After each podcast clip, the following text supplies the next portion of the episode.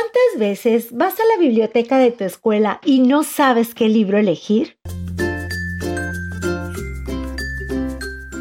Por eso mejor escucha las reseñas literarias de niños para niños y encuentra tu próxima aventura.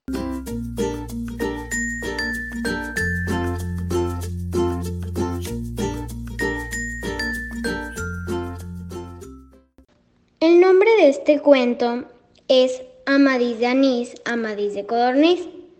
Trata sobre un niño al que le gustaban mucho las golosinas. No comía la comida que hacía su mamá, tan solo dulces.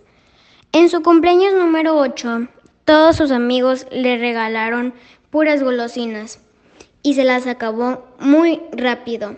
Un día se levantó y olía mucho caramelo. Fue a la escuela y hasta sus amigos le querían pegar una mordida. Ah, pero ya no te contaré más para que lo descubras tú mismo. Es un libro muy divertido.